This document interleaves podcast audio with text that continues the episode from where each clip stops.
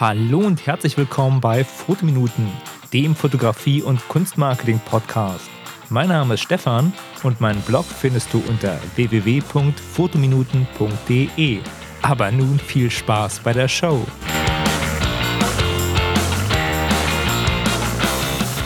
Hallo erstmal. Heute geht es um Inspiration, Roboter Talk und Frankenstein. Oder besser gesagt, wie man seine Inspiration findet, bevor die Roboter die Weltherrschaft übernehmen. Also, das hört sich jetzt ja ganz toll an, aber worum geht es denn genau? Eigentlich geht es um Folgendes. Kennt ihr das, wenn man so Phasen hat, wo man gar keine Inspiration hat, also wirklich man ausgelaugt ist und immer nur dasselbe macht?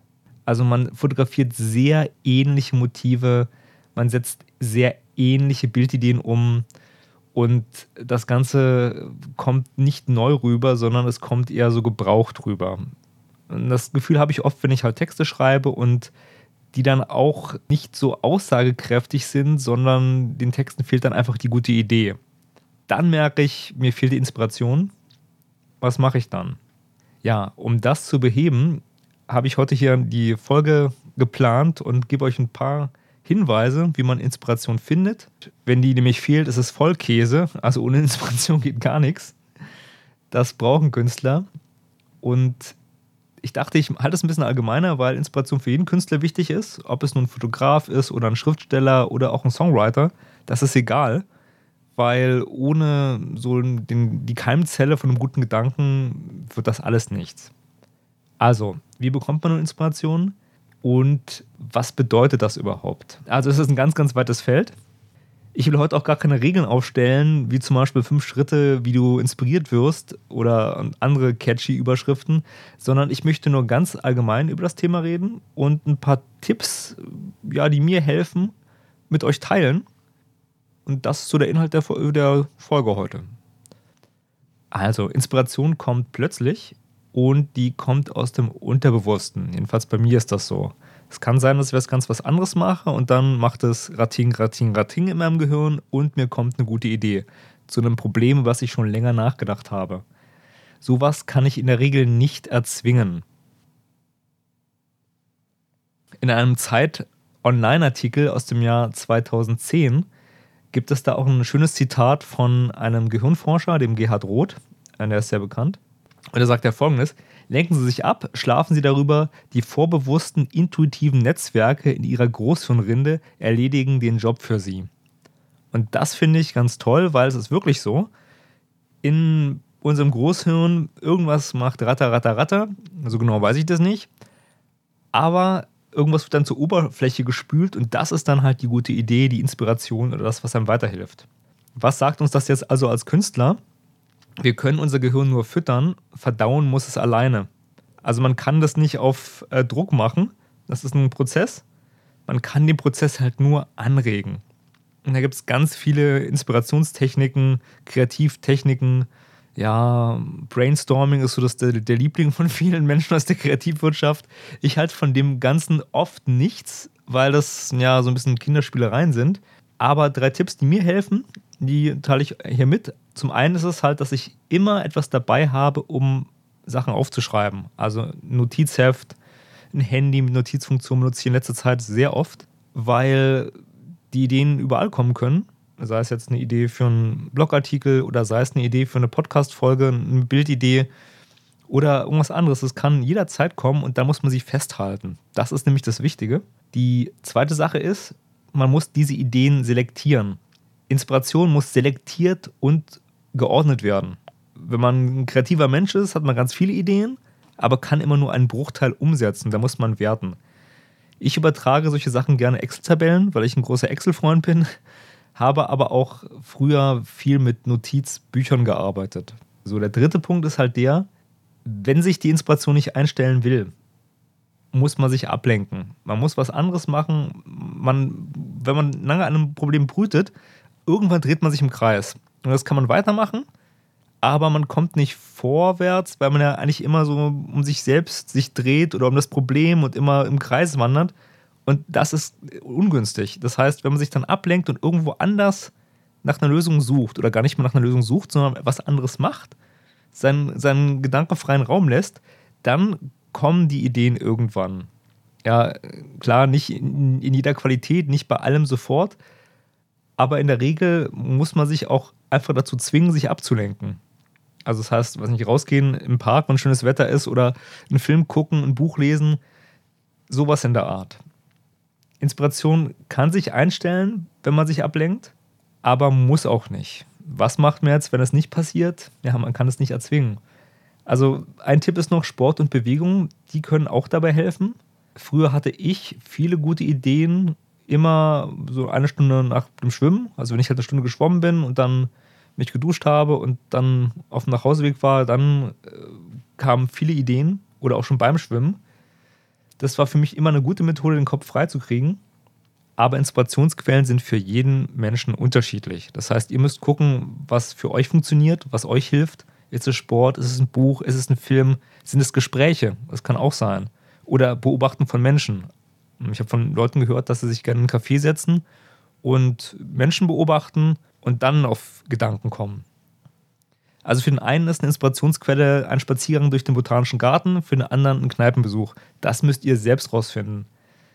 Ein Beispiel, wie ich auf eine Bildidee gekommen bin, möchte ich euch gerne mitteilen. Das kann ich einfach ja mal erzählen. Das ging um ein Foto, das ich für mein Buch brauchte, also eigentlich um ein Werbefoto mit meinem Buch. Ich habe ein Buch geschrieben, das Blogspiel. Das ist ein Blog-Marketing-Buch. Link packe ich in die Show Notes. Und da wollte ich jetzt nicht so ein typisches 0815-Foto haben von einem lesenden, breit lachenden Marketing-Guru. die gibt es ganz, ganz häufig, diese lustigen, lachenden Fotos von coolen Menschen, die so happy, happy, joy sind.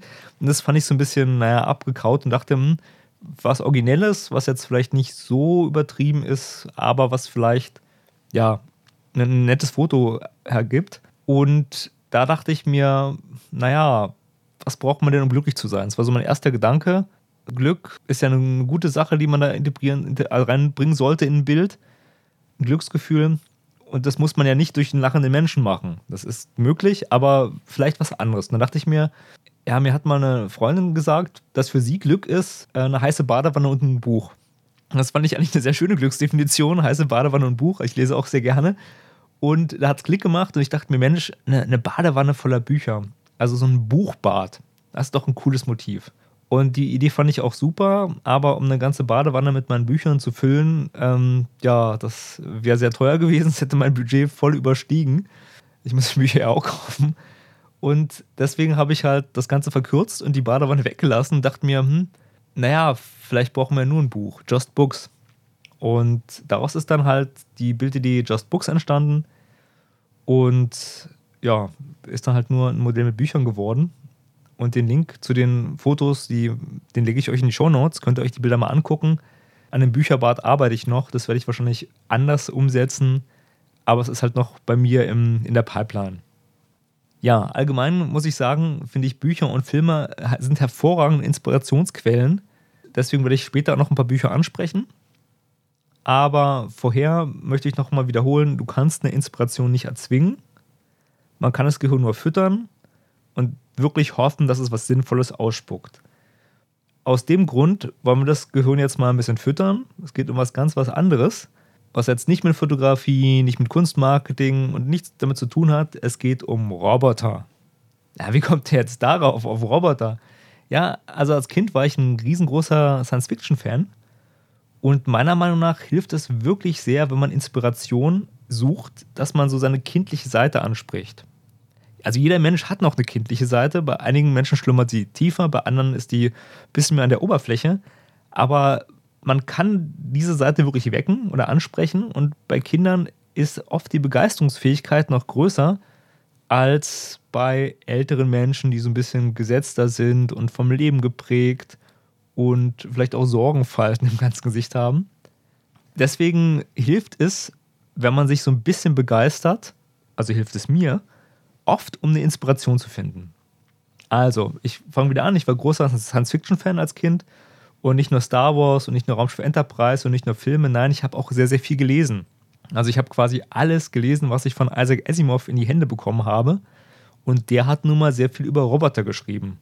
er hat sich eigentlich mit dem beschäftigt, was die Literaturwissenschaft als Prometheus-Komplex kennt oder Problem oder auch ja moderner, das ist die Frankenstein-Geschichte, dass der Mensch sich ein Wesen schafft und das wendet sich gegen ihn. Also bei Asimov ist das so, dass er halt diese Angst nimmt und guckt, naja, wie behebt man das denn?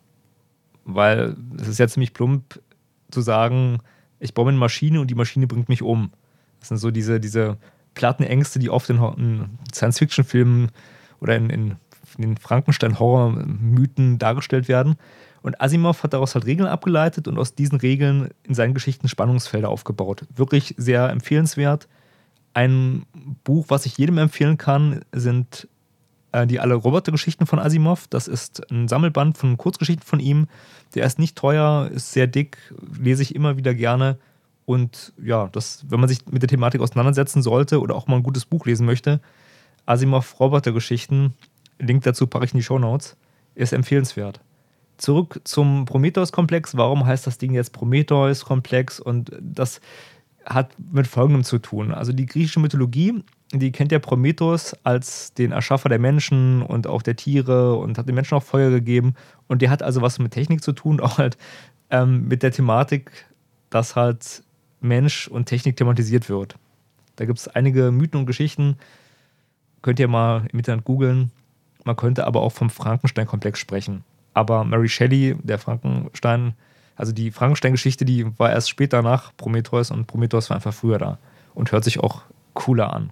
Ja, zurück zu Asimov und der Angst. Also er hat halt die oberste Regel genommen, um einfach mal da einen Riegel vorzuschieben, die sagt, wenn du ein Roboter bist, eine künstliche Intelligenz, irgendwas Cleveres, dann musst du Regel Nummer 1 folgen. Du darfst halt keinem Menschen schaden oder durch Untätigkeit zulassen, dass ein Mensch zu Schaden kommt. Wenn das Gerät das eingebaut hat, dann gibt es eigentlich kein Problem. Da hat er sich gedacht, naja, aber der Roboter muss ja auch den Menschen gehorchen. Also die zweite Regel ist, du lieber Roboter, du musst das sagen, was ein Mensch dir sagt. Und die dritte Regel ist der Selbsterhalt, weil so ein Roboter wahrscheinlich teuer ist. Der darf nicht immer alles kaputt machen oder sich selbst kaputt machen. Er muss halt dafür sorgen, dass er sich selbst auch erhält. Und zwischen diesen drei Regeln kann es Spannungsfelder geben und die hat er immer in Geschichten nett bearbeitet. Es ist natürlich jetzt alles sehr simpel gehalten, auf eine gewisse Art und Weise, aber sagt schon viel über die Problematik aus für Krimi-Freunde hat Asimov auch einen Roboter-Krimi geschrieben. Der Mann von drüben heißt das, glaube ich. Also die äh, Geschichten von Asimov wurden vom Heine Verlag mehrfach übersetzt und haben manchmal andere Titel. Ich gucke das nochmal nach, jedenfalls den Link packe ich in die, in die Shownotes. Das ist sehr nett, wo ein menschlicher Detektiv und ein Roboter gemeinsam einen Fall aufklären. Und ähm, ja, für Krimi-Freunde das Buch kann ich auch empfehlen. Jetzt wollen wir mal so eine andere Seite uns angucken. Das war Asimov, der halt diese Angst gut löst. Und jetzt gucken wir mal, was ein anderer Autor über Roboter schreibt. Ich gebe mal kurz wieder, was ich in dem Buch Exit Mundi von Martin äh, Kellermanns zum Thema Roboter gefunden habe. Also wer das Buch nicht kennt, es handelt von Weltuntergängen. Also auf humorvolle Weise werden da Weltuntergangsszenarien wissenschaftlich untersucht und auch beschrieben von unwahrscheinlich bis hin zu wird eintreten. Ja, das ist sehr, sehr unterhaltsames Buch. Das wurde auch vor ein paar Jahren von dem Musiker Bela B., also dem Schlagzeuger der Ärzte, wurde das auch mal gelesen in so einer Lesereihe. Das heißt, bei YouTube findet man auch auf jeden Fall Leseauszüge. Ich packe da mal einen Link zu ähm, dem Buch und auch halt zu einem Video, wo Bela B. vorliest, in die Show Notes. Jetzt nur, was da gesagt wird. Also da wird halt ein Szenario ja, ausgemalt, das sich so 2020 bis 2050 abspielen könnte. Das ist ja auch eine gute Sache, haben wir noch so vier bis 34 Jahre Zeit. Und dann wendet sich der clevere Roboter gegen uns. Ja, und am Ende schreibt er halt auf Seite 30 des Buches folgendes: Ein Wesen, das Milliardenmal schlauer ist als der Mensch, wird sich wirklich nicht durch einen einprogrammierten roten Knopf foppen lassen. Ja, also so viel zu Asimovs Regel Nummer 1 und äh, der Angst äh, des Menschen vor der Technik. Der sieht die ganze Sache so ein bisschen anders. Link zu einem Buch und allem packe ich in die Show Notes. Was hat das Ganze mit Inspiration zu tun? Also eine Menge. Es geht um Weltuntergang, es geht um Technik und Roboter. Wenn das nicht inspirierend ist, jetzt sollte es eigentlich bei euch Klick machen und ihr solltet euch fragen, hm, ja, Weltuntergang, was ist mir wichtig? Der Roboter kann gerne mein Auto haben, aber nicht meine Plattensammlung.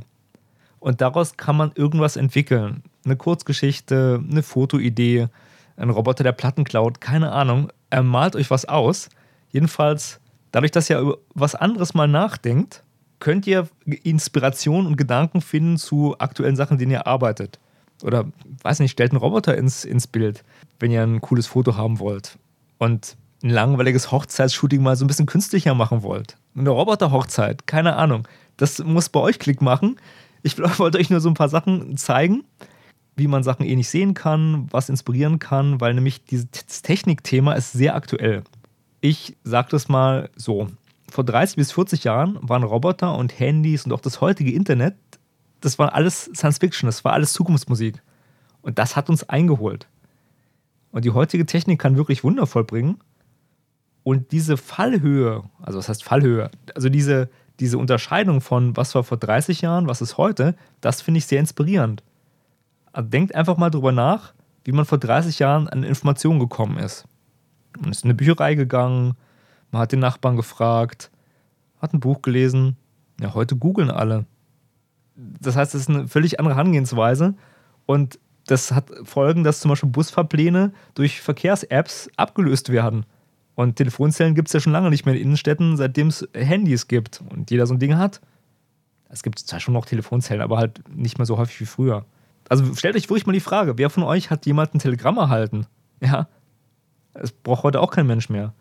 Und ich finde, Technik kann sehr inspirierend sein, wenn man sich auch denkt, dass Technik immer eine Problemlösung ist und wie kann man es anders lösen und wie hat man es früher gelöst und wie wird man es vielleicht in der Zukunft lösen.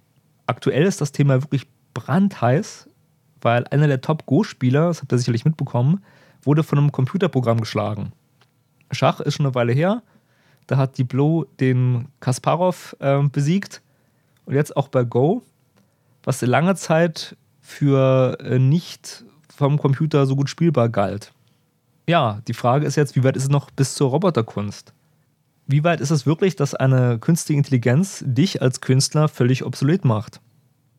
Robo-Content gibt es ja schon in, ja, im Werbetextbereich. Da werden dann äh, Texte umgeschrieben. Aber hey, ähm, vielleicht ist es gar nicht mal weit her.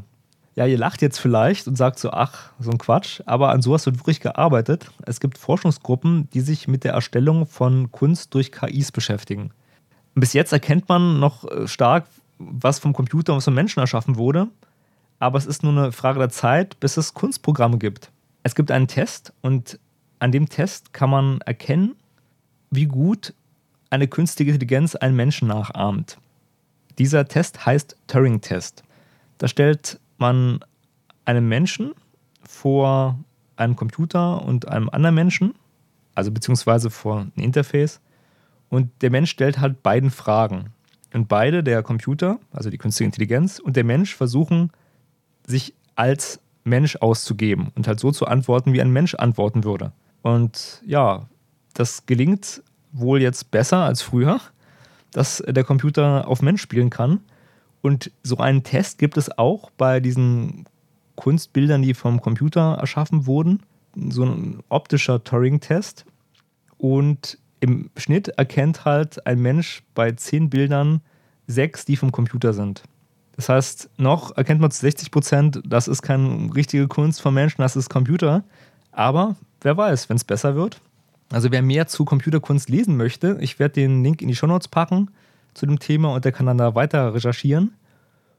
Und alles ist halt nur eine Frage der Zeit, bis deine Hochzeitsfotoaufträge nicht mehr von dir als Mensch, sondern von der intelligenten Fotodrohne aufgenommen werden. Oder ja, der Studiengang Bildende Kunst, der wurde abgeschafft und es macht jetzt alles nur noch ein Computer. Ist das die Zukunft? Ich glaube nicht, auf keinen Fall. Aber vereinzelt gibt es halt schon spannende Sachen. Es gibt ja wirklich Robo-Content, Programme, die halt Texte umschreiben, um sie halt mit SEO-wirksamen Methoden besser ins Netz stellen zu können.